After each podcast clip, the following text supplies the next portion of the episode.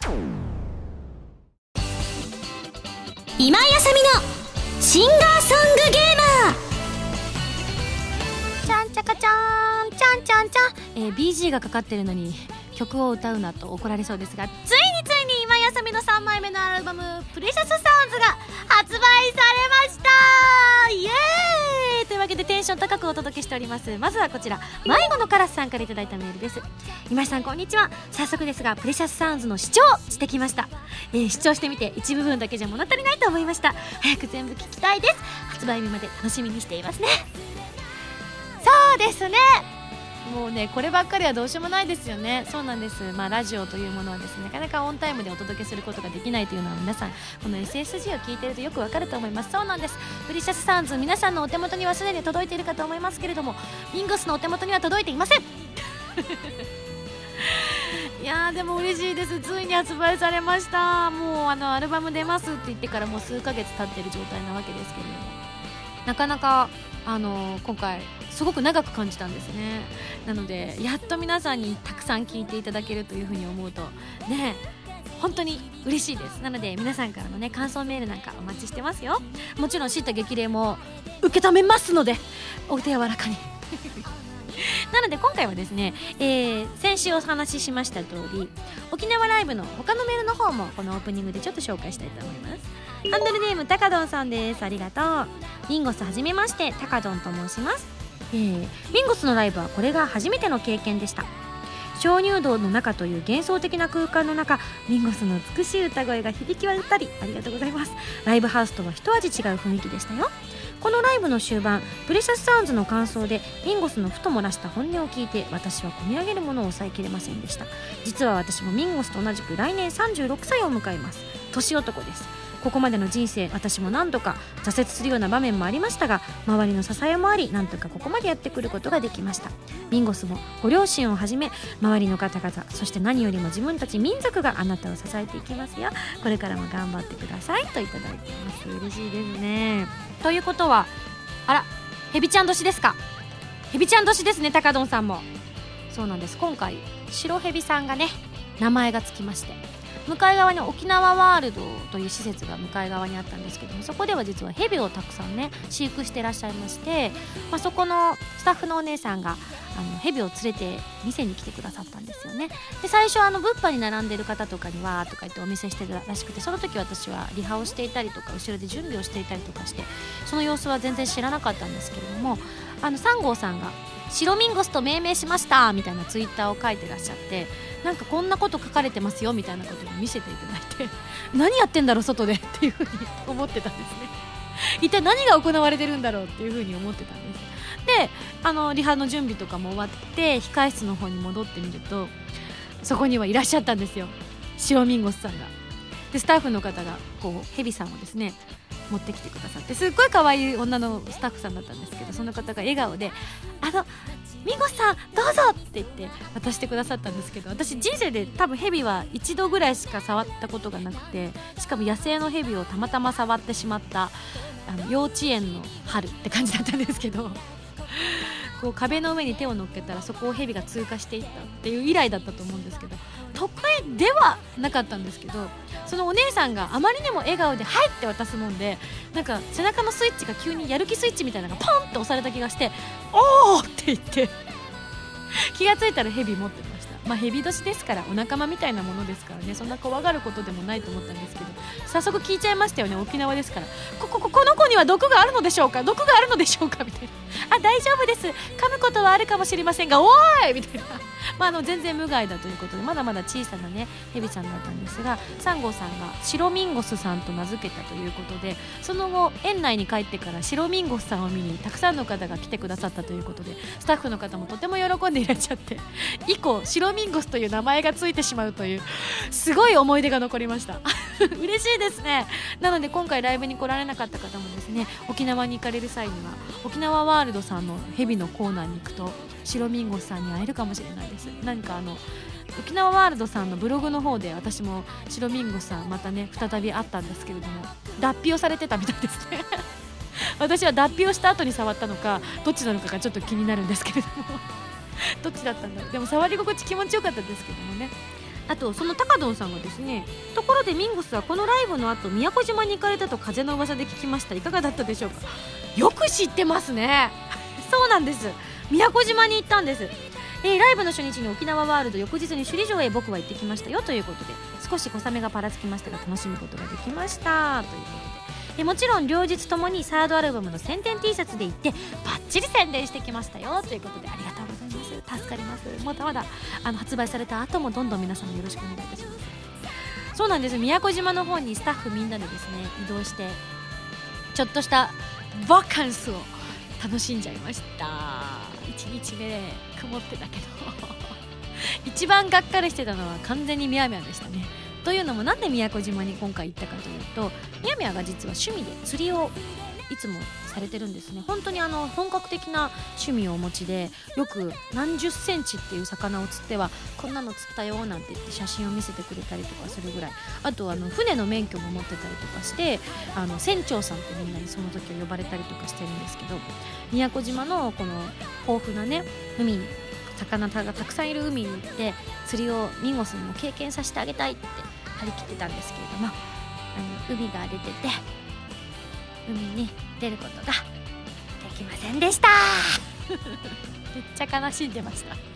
あまりにも悲しかったみたいで都その船で出ることは諦めたんですけど、まあ、夕方ぐらいになってちょっと収まってきましてですね風とかも。そしたらあの現地の釣り竿ショップの方にこう行ってですね特に一番こう年齢上の2人がすごくはしゃいでまして。釣り竿を購入して私たちが泊まってたところの近くでイカ釣りができるらしいっていう噂を聞いてですねイカが釣れるこうルアーとかをそこの現地で購入してですね釣りに行こうっていうわけですよでも不思議なもんでさっきまで結構晴れてたのにあの私たちが建物から「さあ釣りに行くぞ!」って出た途端にパラパラって小雨が 降り始めてきて釣りは断念したということで今回は坊主に終わってしまったんですね。みやみやが本当に悲しそうでした。なので東京に戻ったら絶対ミンゴスを釣りに連れていくからなと高らかに宣言してらっしゃいましたけれども。ということで宮古島の方に遊びに行ったんですね。だ翌日またねあのー、ちょっと晴れてきまして私はシュノーケルとかを経験しました。もう超楽しかった。人生でシュノーケル3回目ぐらいだったんですけれども今まで見てきた中で一番海が澄んでました。というのも前回はあの沖縄に行った時にもシュノーケル見たんですけどもちろん綺麗だったんですけどあのスコールが降ったりやんだり降ったりやんだりしてるさなかだったので結構こう海底の砂とかいろんなものが舞い上がっちゃって少し濁ってていつもはもっと綺麗なんですよなんてお兄さんに言われながらガーンって思いながらシュノーケルを経験していたので今回は本当に綺麗なのはあの見ることができました。ただフェリーが通過するたびに波がサパーっと来ていわゆるカヤックというのにも乗ったんですけれどもあのカヤック怖いガクブルってなりますね。カヤックとフェリー怖いみたいな。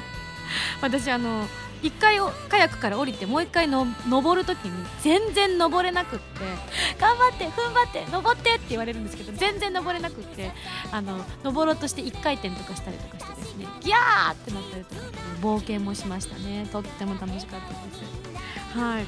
キコさんからは美味しいもの食べましたか？っていただいたんですけど。も今回ねいっぱいあってね1個に絞りきれなかった。なので私がすごく感動したご飯を皆さんにお伝えしたいと思います。まずスパムおむすび。美味しい。スパムいいよね。えー、それから海ぶどう。なんならみんなでこう山盛りの海ぶどう頼んだのをみんなでシェアして食べてたんですけど1個それだけじゃ物足りなくてミンゴス専用海ぶどうっていうのをね頼んでそれをひたすら食べたりとかするぐらい気に入ってましたね。もともと大好きなんですけどね。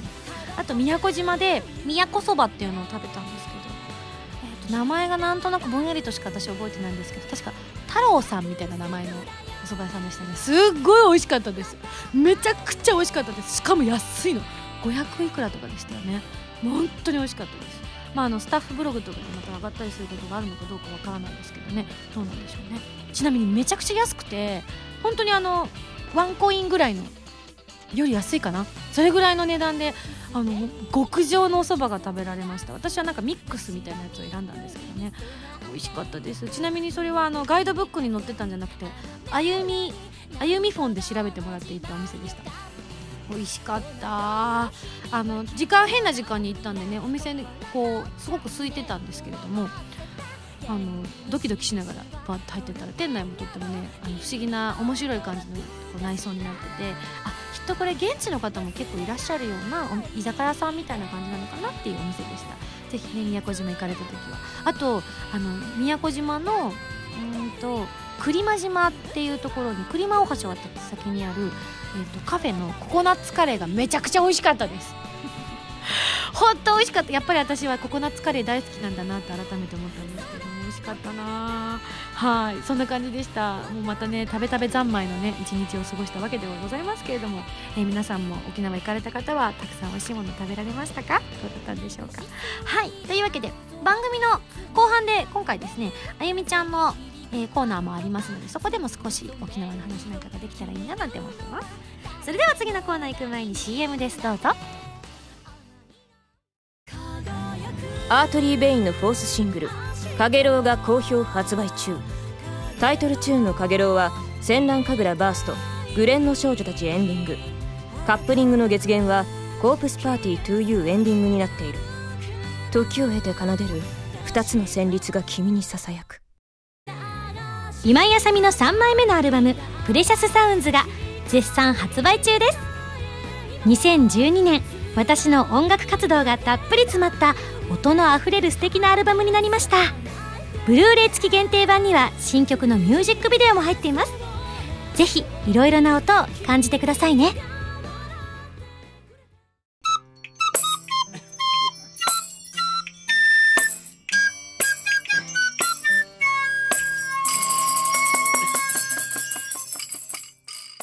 ファミセン。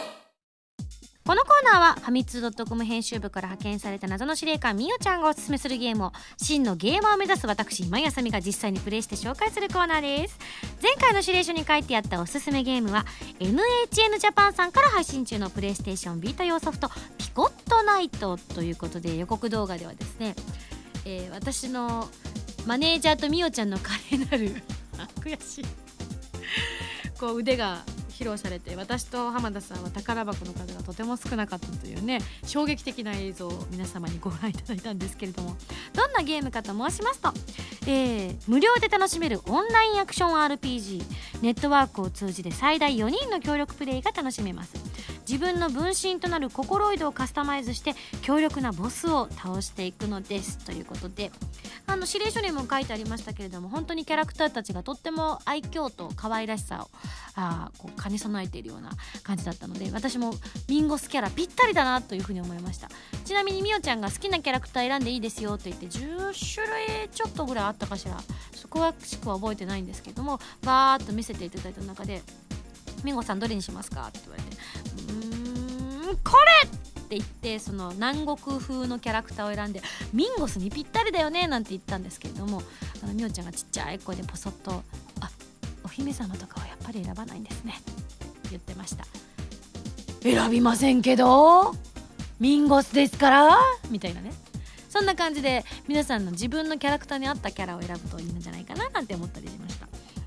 まあもちろん見た目のカスタマイズだけではなくてブレードとかスピアとかボウガンといった8種類の武器の中から1つを選んで個性を出せるということなんですけれども。そうなんです。私も動画をねあの撮ってる最中にハッと気がついたんですが私は多分剣みたいなのを持ってたと思うんですけど確か浜田さんが弓みたいなのを持ってらっしゃいましたよね。あだからかな？宝箱ってひょっとして敵が倒した場所に出ますよね。だから後ろから撃ってた浜田さんは宝箱を取り損ねている。はあ！ということは玉乗りの連中がいますねどこかに。みおちゃんかな？いやうちのマネージャーかな？みたいな。あミンゴスは自分で倒したのだけを取っただけは見てました自分で。はい。でも本当に楽しかったです。ね武器ごとに成長して覚えるスキルなんかもあったりするのでね。パーティーごとに役割分担なんかをしていくとさっきの後方支援の浜田さん。で前線55レッツゴーゴーなミンゴスみたいな感じでこうお互い役割分担すると面白いかもしれないですよね。あの今回はお友達同士こう頬を寄せ合って。頬を寄せてないです。なんていうの？こういうの。あのいわゆるほらそのちょっとすいませんね。沖縄帰りで。あそうそう膝を突き合わせて。浜田さん正解。そんな感じで近い距離でねプレイしてたんですけれども何ちょっとみんなちょっと失笑みたいなのやめてください。そうですよ、うん、ごめんなさいね。飛行機時差かな？時差ボケかな？そうかな？沖縄と時差あったかもしれないな。違うか。うんすいません。謝ります。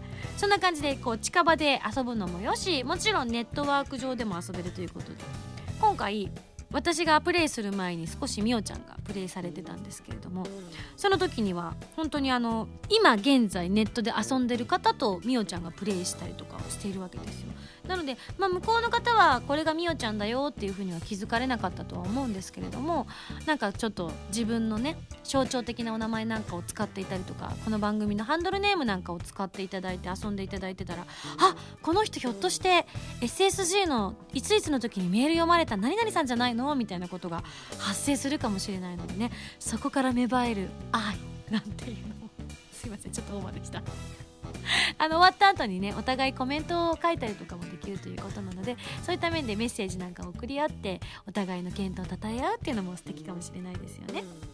えちなみにオフラインで友達のキャラクターを借りて一緒にプレイすることもできるということなんですけれどもその場合ココロイドを借りたお礼ココロイドっていうのはキャラクターですね。そのココロイドを借りたお礼として後でミッションの報酬をお裾分けしたりということもできたりするのでね、えー、ぜひぜひ遊んでみていただきたいと思います。何よりも基本プレイ無料というのがもう家庭用ゲームがまだまだ少ないということなのでぜひこれをねきっかけに普及していってですねこういったゲームがたくさん増えるとまたゲームゲームの裾野も広がっていくのではないかななんて思うのでこの、えー、まず最初のゲームに皆さんもですねこう参加してみたら俺あの時ピコットナイト始めたんだぜみたいな感じでねこう何年か経った時に語れるんじゃないかななんて思ったりもするのでぜひぜひ遊んでみてください。というわけで本日は、えー、NHN ジャパンさんから配信中のプレイステーションビータ用ソフトピコットナイトをご紹介いたしました。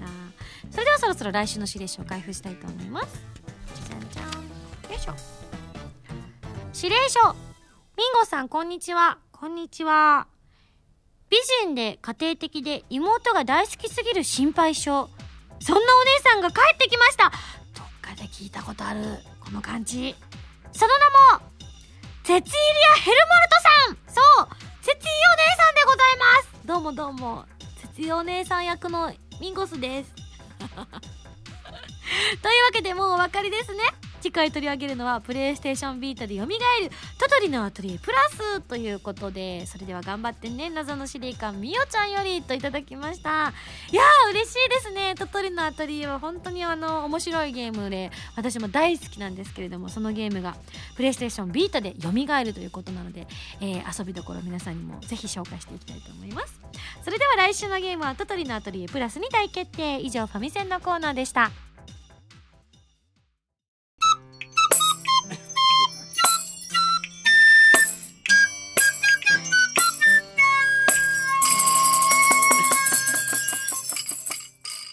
目指せ音楽ディレクターこのコーナーは浜田プロデューサーのアシスタント私は CN あゆみちゃんが現場での勉強を通じて音楽ディレクターを目指していくコーナーです。はいというわけであゆみちゃん、よろしくです。よろしくお願いします。だいたい月に1回ぐらい。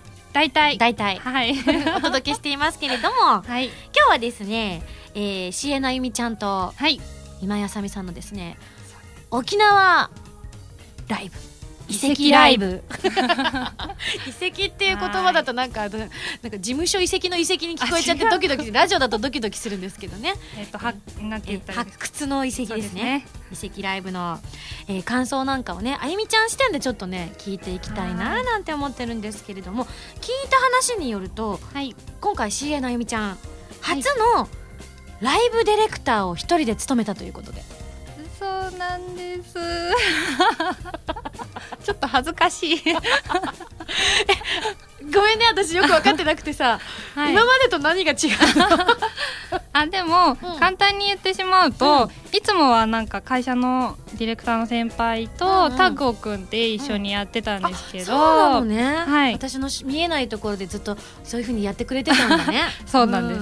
なんですけど今回は、あのいつもより会場が小さかったりとかあとスタッフの数が少なかったので一人でちょっと挑戦するという形でうん。挑戦って言っていいのかな？え挑戦したんじゃないの？いろいろ。どんなこと挑戦したの？いつもは、うん。あの例えば、うん。ブッキングとか、うん。スケジュール管理とか、うんうん。そういうのを、えー、と先輩にお願いしてたりとか、うんうん。あといろんな会社の方にこううん。連絡したりするのも、うん私ちょっと抵抗が最初の方あっえてなんでなんでどうしてどうしてどういう？人見知りしちゃうので。あーそっか。電話でもダメ。電話が一番ドキドキしちゃうので、うん。あのちょっと甘えてた部分があったんですけど今回は。はい全部やりました。おおどう？やり遂げてみてそうですね。でも、うん。やっぱりこういうことがしたいと思って、うん。あのお仕事に就いたので、すごく一つ一つが楽しかったですね。終わってみたら。確かにその時は。うん。ドキドキした。必死でした。全部が全部。そうか。あでもなんか傍から見てるといつもと変わらないあゆみちゃんに見えたけど。あそうですか、うん、どうだった？ライブのこう感想とかも聞かせてほしいな、でもライブは、うん後ろからずっと見てたんですよ、うん。えっ、と皆さんが、うん。ライブのメンバーの皆さんとか、うん。あさみさんが出てきた階段の上で見てたんですけど、うん私の方からはお客さんの顔しか見えなかったんですけど、なんかその一つ一つの表情を見て、私あんなことしたなこんなことしたなって思いながら。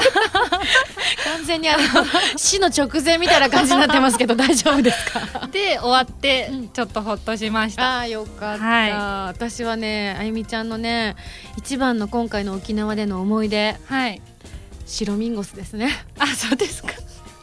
もう本当に忘れられない。そこか あんまかっこよくないですいねやでもねすごい今まで見たことがないぐらいキリリとした瞳をされてたよ。あそうですか、うん、あちなみにヘビは？大嫌いです。そうなんです。隣のね沖縄ワールドの方が、はい。あのヘビさんを連れてきてくださって。見た瞬間にあゆみちゃんは前世は多分小動物だったんだろうなって思った。あどうした？この沖縄の準備期間にうん。あることが判明したんですよ。何何、なんか私の喋り方が、うん。これはリスナーの皆さんも確認できますね。うん、喋り方が昔のアニメのグーグーが森に似てるって。みんな言ってた、だからうん、前世は鳥だったんじゃないか あの声質が似てるわけじゃないんですけどね杉山佳子さんのはい。あのまああの言ってみれば本当にあのハイジだったりとかそうですよね。だったりとかを素晴らしいされてる杉山さんの。ね、お声なんですけど、はい。声質は確かに似てないんだけどあの 妙に特にあのちょっと怒った時とか似て いや怒った時る、はうん、わからないですよ。本当？聞いてくださってる怒って怒って。例えばじゃあ今私になんか怒ってあえ？じゃあ私よりも浜田さんのが怒りやすいですか？何を怒ればいいんですか？今なんか実は溜まっていることとかないの？浜田さんなんで今貧乏ゆすりしてるんですか？それ？それなの？可愛い。全然怖くなかった。あれだよね。ちょっとテンパった時に裏返るんだよね声がテンションが上がった時に声が裏返るってうん。玉木さんに言われまそっした、かガンモちゃんってね。今回の沖縄はプラス A のメンバーもどんどん名前が変わったりとかしてましたけどね。そうですよね。てんちゃんなんかはあのアマスケってみんなに呼ばれたりとか。最終的にはあのチケット飛行機のチケットの名前があの本名だから天佑っていうお名前がね、はい。それなんだけれどもあのさすがに天佑っていう名前がきっとね あの係の方ピンとこなかったんでしょうね。お名前のところが手書きで「えー、天候」プリンセスです 私たち天候様と一緒に旅行していたんですね、とか言って盛り上がりましたね。すごく楽しかった楽しかった、ねそうか。じゃあガンモちゃんさこんなね ガンモちゃん。まずいか、はい。どう見て？あのガンモちゃんの動画見たじゃない？見ました。どうだった？自分的には納得できました？キャラクターは可愛いですけど、うんやっぱり似てません。そうですか。はい。じゃあぜひ皆さんにもねあゆみちゃんがあのふわーってなった時のねお声が出るように私もこれから頑張っていきたいと思います。はい。ちなみにこんなメール来てるんですけど、はい。デザイアさんから。はい。ミンゴスあゆみちゃんさんこんばんは。こんばんは。早速ですがあゆみちゃんさんに質問です。はい自分は女性にちゃん付けで名前を呼んだことがなくこのように どうしてもあゆみちゃんさんと呼んでしまいます。はい。あゆみちゃんだとなんだか照れくさいのですがかといってあゆみちゃんさんでは堅苦しい感じがしますしどちらでお呼びした方がいいでしょうか？今日私メールを確認してなかったですけど、今ねあの12月の22日のライブの方であゆみちゃん行ったり来たりディレクターとして大活躍ですからね。ね。こちらも頑張ってます。うん、えー、あゆみちゃんって呼んでください。今多分ビビってる、あゆみちゃうんんっていうのが、うん。浜田プロデューサーみたいな。みんな浜田 P って呼ぶじゃないですか、うん私は、うん。あゆみちゃんでいいんです。なるほど。浜田 P さんって言わないじゃないですか。そうね。じゃあたまちゃんのことはどうしてんだろうね。たまちゃんさんって呼んでんのかな。どうやって呼ばれてるんですかね。ねえあのみんなが最後あの浜田さんがライ沖縄ライブの時にもう時間短縮のために、一番最初に着替えてた浜田さんが さっそうと出て行った時にですねあはい。ハーマーだハーマーだって皆さんおっしゃってたのかな。私もちょっと一生懸命着替えてたんであんまり分からなかったんですけどそれにあのターマーちゃんって言ってるように聞こえて 聞タマちゃんがすごい反応してて私まだ着替えてないんですけどって言いながら着替えてる途中で出て行こうとして着替えてから出てってって止められるっていうね天然っぷりをそうでね聞こえました？あれはたまちゃん、えねえ聞こえましたね、どうしてるんでしょうね。でもまあ頑張ってもらいましょう。そうですね。ぜひあゆみちゃんって呼んでください、そうだね。でもじゃあ最悪あのグーグーガンモっていうの 大丈夫じゃない？ガンモちゃん。ガンモガンモ。ハッピーじゃこん頑張った。頑張った。素晴らしい頑張りです。さあさあ次のメール。はい。あさぎさんですはいありがとうございます。はい。初めてお便りを送信させていただきます。はい。土曜日のガンガラーの谷の遺跡ライブに参加させていただきました。はい。降水確率の高い席だったりしました。が、えー素敵な時間を過ごさせていただきました。はい。えっといろいろ書いてあるんですけれども、えー翌日のはい。日曜日の朝がすごく大雨になりましたよね。そうでしたね。ああやっぱりと思うと同時に皆さんの晴れ男晴れ女パワーが働いて、えーライブの日からはずれて一日ずれたのかなとも思いました。雨がね、はい。最後になりますが素敵なライブありがとうございましたと。いえいえいただきました。そご来場いただきありがとうござい本ます嬉しいです。ね雨女。うん。そうですね。実はこれねはい。あのー私たちライブが終わって翌日はいみんなでちょっとあの宮古島の方にねはい行ったんですけど、行きました遊びましたけれどもはい曇天でしたね。あんまり天気は良くなかったですねですね。であの 小雨がちらっと降ったり降らなかったりでうんなんか最後まで太陽を見ることはなく日が暮れていったじゃないですかう。んですよね。前の日見ました。あそうですよね。確かに。ただですねここにねすごいことが判明したんです。今回はい。あのチケットの関係と翌日のお仕事の関係とあの飛行機の問題でですね、はい。あの何便かに分かれて帰ったんですよね。ね。全員で一緒に帰ったわけではなくてはい。こう何便かに分かれた便でですね3便に分かれてたんですけどはい。女子がバラバラになってたんですよね。そうですね。第1便たまちゃん、はい。第2便あゆみちゃん。第はい。3便私みたいな感じになってたんですけどはい。たまちゃんから東京に最初に帰った時に報告がありましてね、ありましたね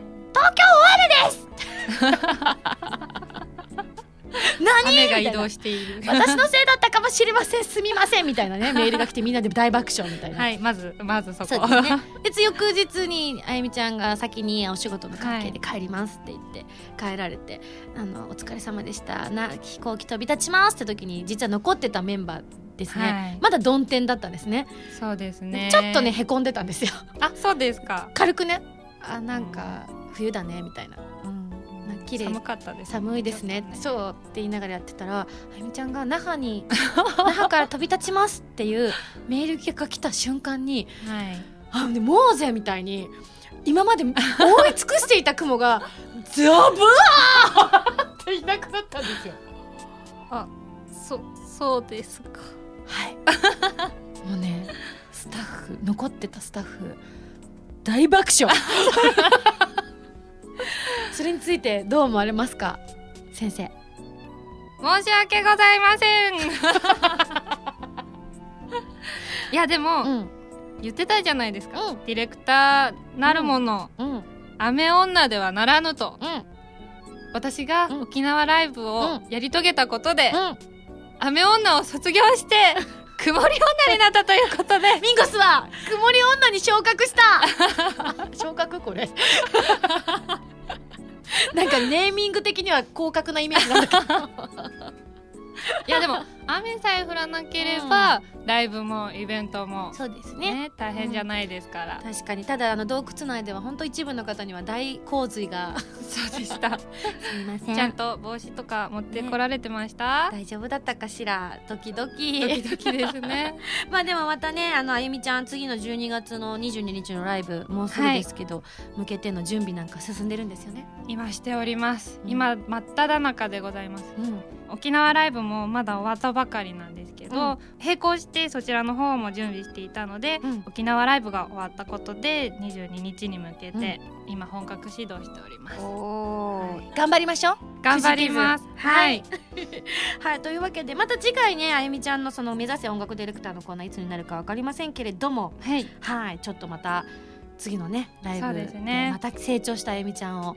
そうですね、はい。見ていただけることでもライブを見ていただいて皆さんに楽しかったと思っていただけることが私の成長だと思いますので。素晴らしい。はい。ぜひお待ちしておりますので来てください。はい、はい。というわけで目指せ音楽ディレクターのコーナーでは常に、えー皆さんからのメールを募集しております。はい。音楽に関することまたあゆみちゃんにやってもらったりとかあゆみちゃんに聞きたいこと、えー何でも何でも関係でございます。のでどしどし送ってください、はい。以上目指せ音楽ディレクターのコーナーでした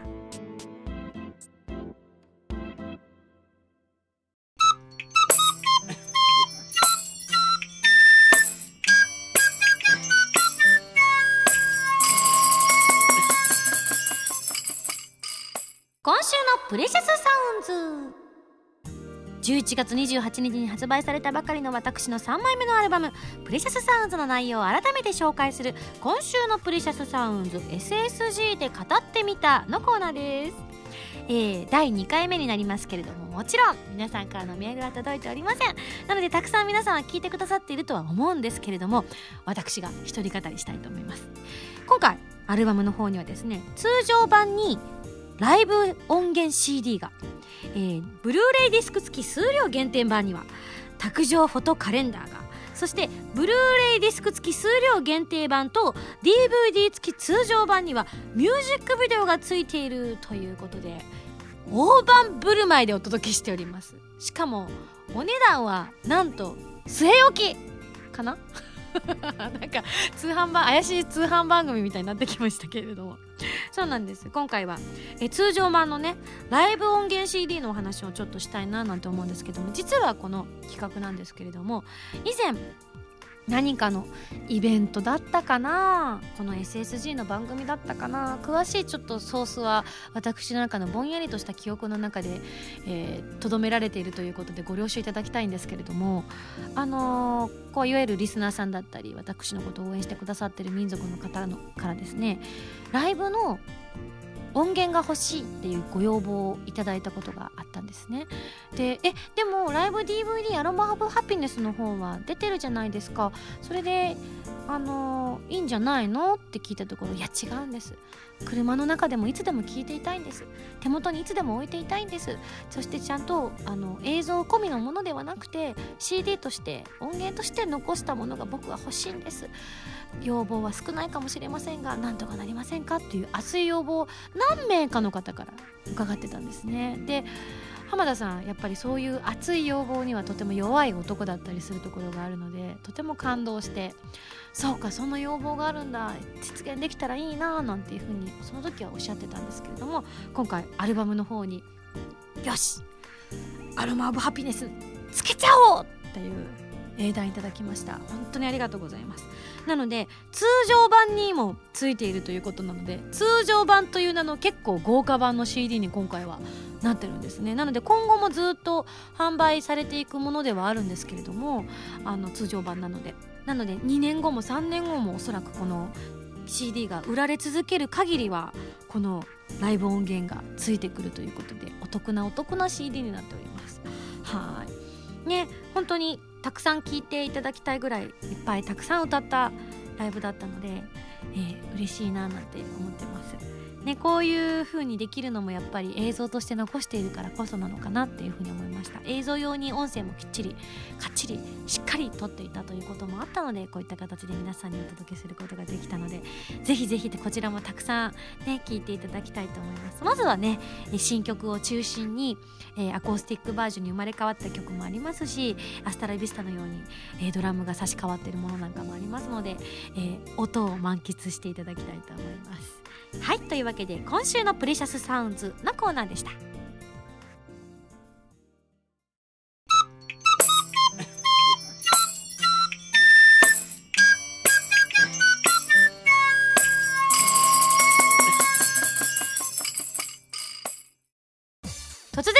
ますけれどもここでスペシャルコーナー行きたいと思います。題してプレシャスサウンズの裏テーマは何だったのかコーナー。パチパチパチパチパチパチパチパチ。いや今回もう思いつきで言ってしまった企画ではあったんですけれどもかなり皆様から大反響いただきましてあの発売前のアルバムの中に入っている新曲とは思えないぐらいですね。皆さんが本当に聞き込んでくださったというのが。よくよくよくよくよくよくよくわかるぐらい本当に皆さんからわかんないよすごい考えてるんです。毎日考えてますっていうような反響をいただいておりました。まあネット上ではすでに皆さんにね、えー、発表させていただいておりましたけれども改めまして私の口からプレシャスサウンズの裏テーマは一体何だったのか発表させていただきたいと思います。正解は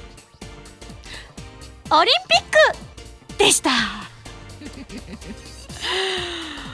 もうちょっと正解すると思ったんですけどね。結構あの皆さんもオリンピックだと思って曲を聴いていただいたりとか PV を見ていただくともう正直まんまだと思うんですよね。ただここにスタッフの皆さんから恥ずかしいからやめてと言われた最大の要因があったわけです。というのもまあ私歌詞書きましたはいって言って持ってった時に浜田さんから「あさみちゃんこれテーマはオリンピックだよね」って言われて「あ分かりました!」って言ったら「うんでもこのアルバム11月末発売なんだけど」てんてんてんみたいな「え何か問題ありますか?」って言ったらその頃に今君はオリンピックに燃えていて毎日その話しかしないかもしれないけどその頃には世間も君も多分忘れてるよって言われて。確かに言われてみればそうかも。いやでもそんなそんな浜田さんそんなことないですよ。オリンピックね。あの本当に感動したんで皆さんも覚えてますって。大丈夫ですって。大丈夫ですって。ってずっと言ってたんですけどあの PV を作る時に監督さんにお会いして、えー、実は裏テーマはオリンピックですということをプロデューサーから伝えていただいたところすごい絶句されて「え発売秋ですよね」って言われてその時の素の顔が私今でも忘れられなくてその瞬間に「うん裏テーマ言うのやめよう」って思ったんですよね。恥ずかしいみたいな。確かにあの時本当に盛り上がっていたので。まあその中ですねあの難しかったと思うんです。たくさんたくさんあのご応募いただきましてありがとうございます。かなりの枚数来てますよ。もう何て言うんでしょうこれ。1.5センチぐらいの紙の数は来てるんですけれどもそのぐらいの分厚い分厚い今メールがザバッとここになります。ザバザバザバッと。その中正解した方は厚みで言うとうん23ミリ。正解者は9名いらっしゃいました。というわけでちょっとお名前をね紹介していきたいと思います。ハンドルネーム森さん。こちらの方すごいんですよ。誰よりも早くメールを送ってくださいましてですねあの正解メールを送ってくださいましてですね実はあの森さんしかずっと正解者が出てなかったんです。プルプルプルみたいな。だんだん不安になってきてスタッフも発売日が近づくにつれてヒントとか出した方がいいんですか？ねでも森さん1人当たってるんでこっからヒントとか出すのってちょっとかわいそうじゃないですか？みたいな話をみんなでちょっとねあの本当に頭を突き合わせて 相談してたぐらいだったんですけれども森さんぴったり当たってます。えー、ミュージックビデオのダンサーさんは競技をする選手たちの躍動感を表現しているのでは歌詞の目指す希望の色とは金メダルのことですよね。そして歌詞の全体からも小さい頃から競技に打ち込んで努力を続ける選手たちを称え尊敬し応援するといった印象をとても受けました。オリンピックの期間中のさまざまな歓喜や歓声だったりとかまさに今井さんが作詞をしていた時期がオリンピック期間中だったりとかいろいろ考えてもやっぱり裏テーマはオリンピックなのではということで11月の6日にメールを送ってくださってるんですね。いやすごいです。大正解。えー、それから鎖骨にバンさん。そして塩なすびさん。カエルンさん。タキューさん。そしてトップロードさん。ウィルトンさん。ネリンさん。えそして最後国大さん。というわけでですね。あの皆さん当たっている方はドンピシャでございます。掴みかけた夢とかくじけそうな時とか、まあ、そんな時にね本当にあのスポーツのことを思い浮かべましたなんていうこととか。やっぱりあのネリンさんなんかは先ほどもねあの森さんがおっしゃってた通りあの色というのがやっぱりそうなんではないかっていうふうにヒントで思いましただったりとかね。まああの私的には結構ヒントを出してるつもりだったんですけどね。あのオリンピックとハマりしてるよとか。ねみたいなね感じだったんですけれども。9名の方。まあでも今回プレゼントがね5名様分だったということなので後ほどちょっと抽選をしたいと思います。はい。ただかなり惜しい方もいらっしゃったんですよ。結構スタッフの中でも会議になりましてこちらの方たちは当たりにすべきなのかすべきでないのかということでかなりあのスタッフ間でも揉めた、えー、回答が来ておりました。例えばこちらハンドルネームごはん竹丸さん、えー、今井さんの浅田真央ちゃんへのエールだと思いました。掴みかけた夢とはオリンピックの金メダルのことだったと思ったんです。ということでこれはあのこの間のね東京オリンピックの真央ちゃんがもう結果的に心に残りまくった「鐘」というね曲をあの滑った時のあの時のオリンピックのことを指しているのではということでね。オリンピック違いなんだな。惜しいみたいな。あとこちらの方もすごい惜しいんですよ。もうほんと悩みました。この方を正解にすべきかどうか。DJ ポジョムキンさん。裏テーマ結論出ました。ズバリ。福原愛さん。細かいよ。えー、はっと思われたら不正解ですよね。まあ不正解だとは思うんですが考えた経緯を説明しますということでね。いや歌詞を読み取ったんですけれどもこう自分で決めるだったりとか、えー、目指す希望の色いろんなこと考えた結果オリンピックと思ったんです。なんとなくメダルの色なのかなとそういうふうに考えていろいろ考えていった結果正解は福原愛さんだろう。なぜ一人？他にもいっぱいいたよ。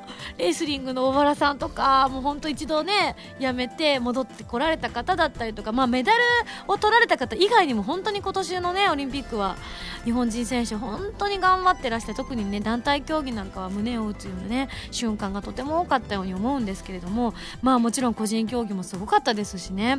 本当にいろいろな方のその思いっていうものが伝わってきて心から感動させていただいてその時の気持ちがこの曲ともう本当にシンクロしたということだったんですがもちろん福原愛ちゃんにも感動したんですよ。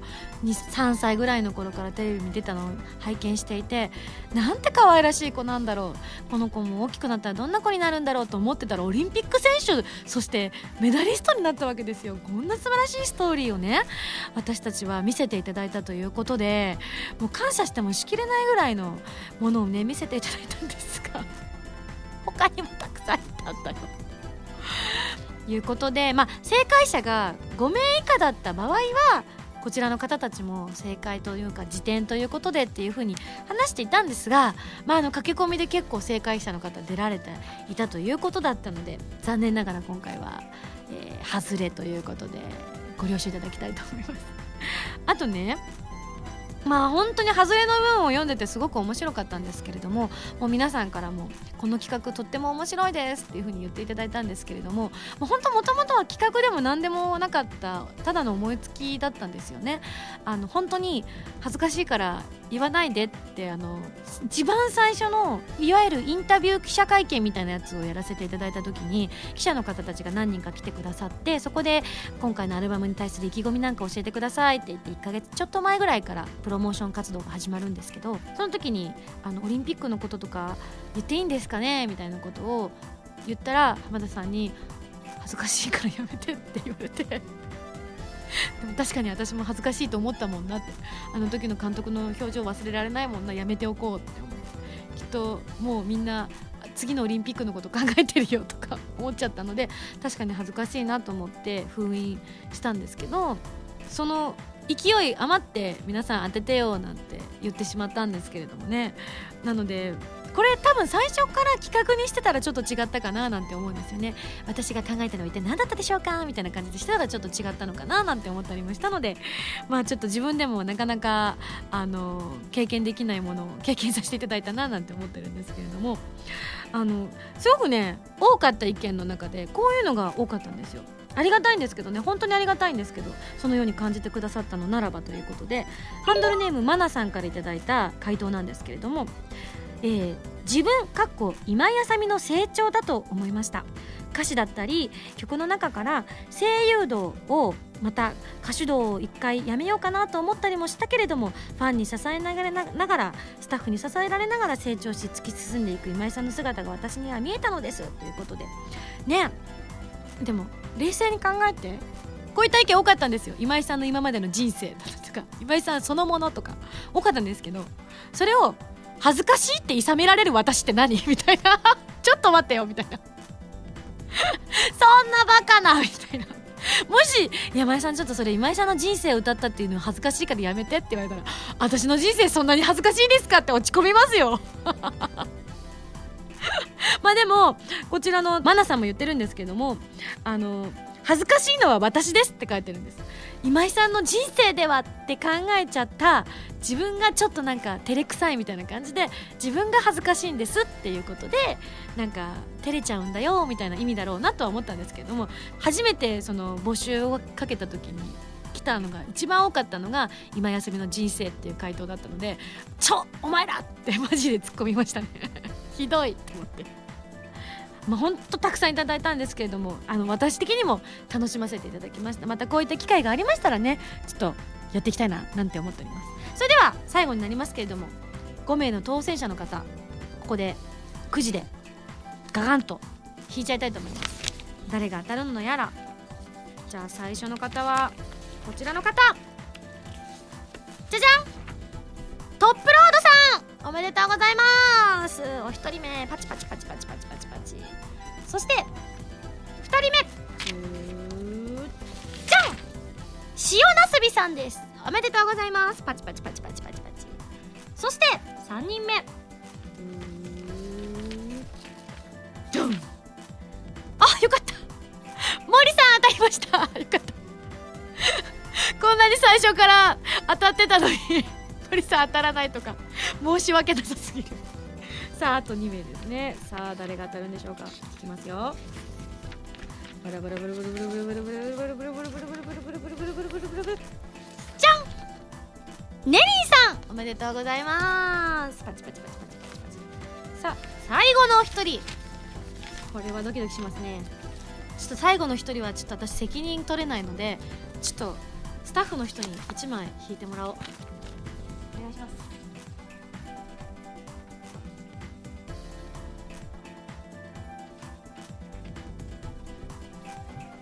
ちらの方でよろしいでしょうか？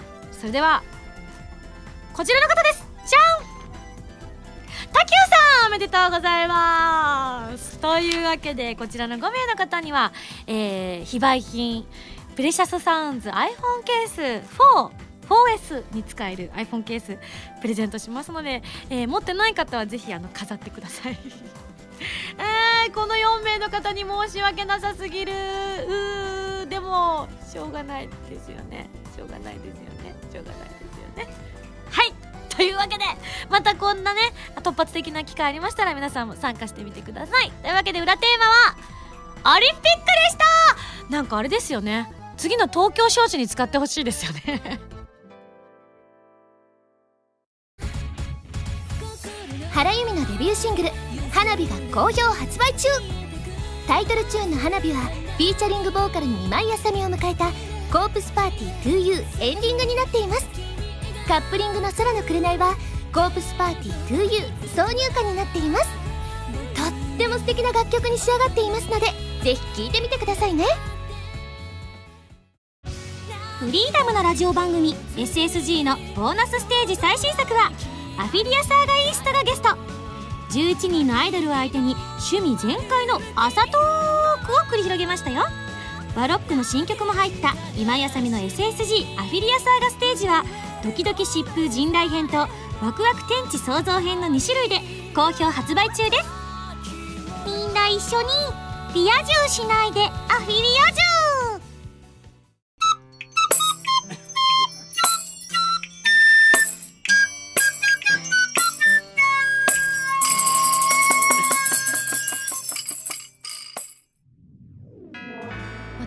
楽しみなんですよね。アルバム手元に届くの。あの先日実は浜田 P たちと一緒にですね、えーまたプレス工場の方に足を運んでまいりました。今回、まあ、いわゆるこうプレス工場の方に行くということでサイン入りをね各通常版 DVD 付き版そしてブルーレイディスク付き数量限定版こちら、えー10枚ずつ、えーシリアルナンバー入りで作らせていただきました。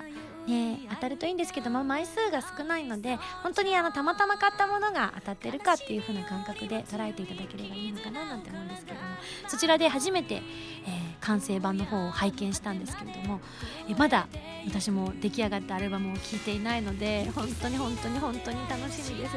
何度も何度もたくさん聴いていただきたいと思えるようなアルバムになってるんじゃないかなと思っております。ぜひぜひ、えーもう発売になっておりますので感想お待ちしております。そしてそのプレシャスサウンズのアルバムを引っ提げてのフィフスライブが12月の22日に開催されます、え一般発売の方もねこの間あったんですけれどもチケットの方は皆さん手に入れることができましたでしょうか？楽しいライブになると思いますので、え楽しみにね体調の方整えて遊びに来ていただきたいと思います。そして通過公演の方も決定しております。2013年2月9日土曜日仙台なんですけれどもこちらの会場が仙台のジャンクボックスというところでそして2013年2月15日金曜日大阪こちらがですね梅田クラブクワトロということでああやってみるさということでねたぎりますな。たぎりますよねスタッフさん。あなんか若干数名気がついていない方もいますけれどもダメですね。坊やだからでしょうか。はいということでですねそうなんです。クワトロでワンマンできるなんて感動ですね。はい。またですね私の衣装展なんかもまだまだ開催されております。でこちらがですねアニメイト秋葉原店さんで12月の9日日曜日あと1週間くらいですかね。なるべくお早めにお越しいただくことをお勧めいたします。そしてパセラさんの方もですねこちらでも衣装を展示しております。ミンゴスカフェやあもう終わって終わっちゃうかな。ちょうどギリギリ終わっちゃうかな。聞くタイミングによっては終わっちゃってるかなっていう感じなんですけれどもまだまだ駆け込みでお待ちしておりますのでぜひ遊びに来てくださいね。はい。また先週もちょっとお話ししましたけれども、えー今回の沖縄ライブの物販の売り上げの一部をですねサンゴにかけまして3.5%をチャリティーとして活用させていただきたいななんて思っております。詳しいまたね情報なんかも決まりましたら皆様にお伝えしたいと思っております。みんなで綺麗な沖縄の海を守っていきましょう。私が見たニモたちの住むあのサンゴを守りたいナマコが住んでいたあの海を守りたい。すっごいでっかかったナマコ。めちゃくちゃでっかくって。あの私平気で触ってたんですけど一緒に行かれていた別のツアーの方の女性の方なんかもギャーギャー言ってましたね。ナマコ怖いナマコ怖いみたいな。ミンゴスはナマコもヘビも触れる女に成長しましたよというわけでまた来週土曜日に一緒に SSG しちゃいましょう。来週の配信は12月8日土曜日となっております。お相手は今井あさみでした。バイバーイ。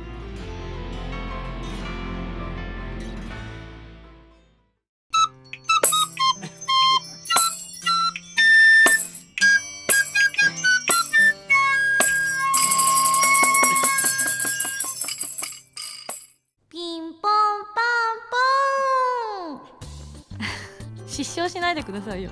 失笑したいのは私ですよ。普通にこの間ピンポンパンポンって言ったのにあの緊急告知ですっていうやつ。